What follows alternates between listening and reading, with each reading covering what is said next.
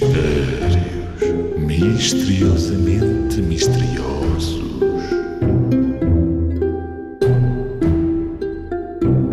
O que é, o que é que tem duas pegas, tem boca e não fala? Ora, tem boca e não fala, mas não está a fazer sentido. Ah, mas duas pegas também. O que é, o que é que tem duas pegas, tem boca e não fala? Acho que já sei.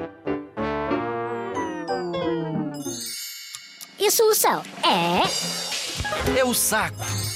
O saco tem uma grande boca e duas pegas para poderes pegar e pôr coisas lá dentro. Mas mesmo, mesmo com essa boca enorme, nunca ouvi nenhum saco a dizer uma palavra.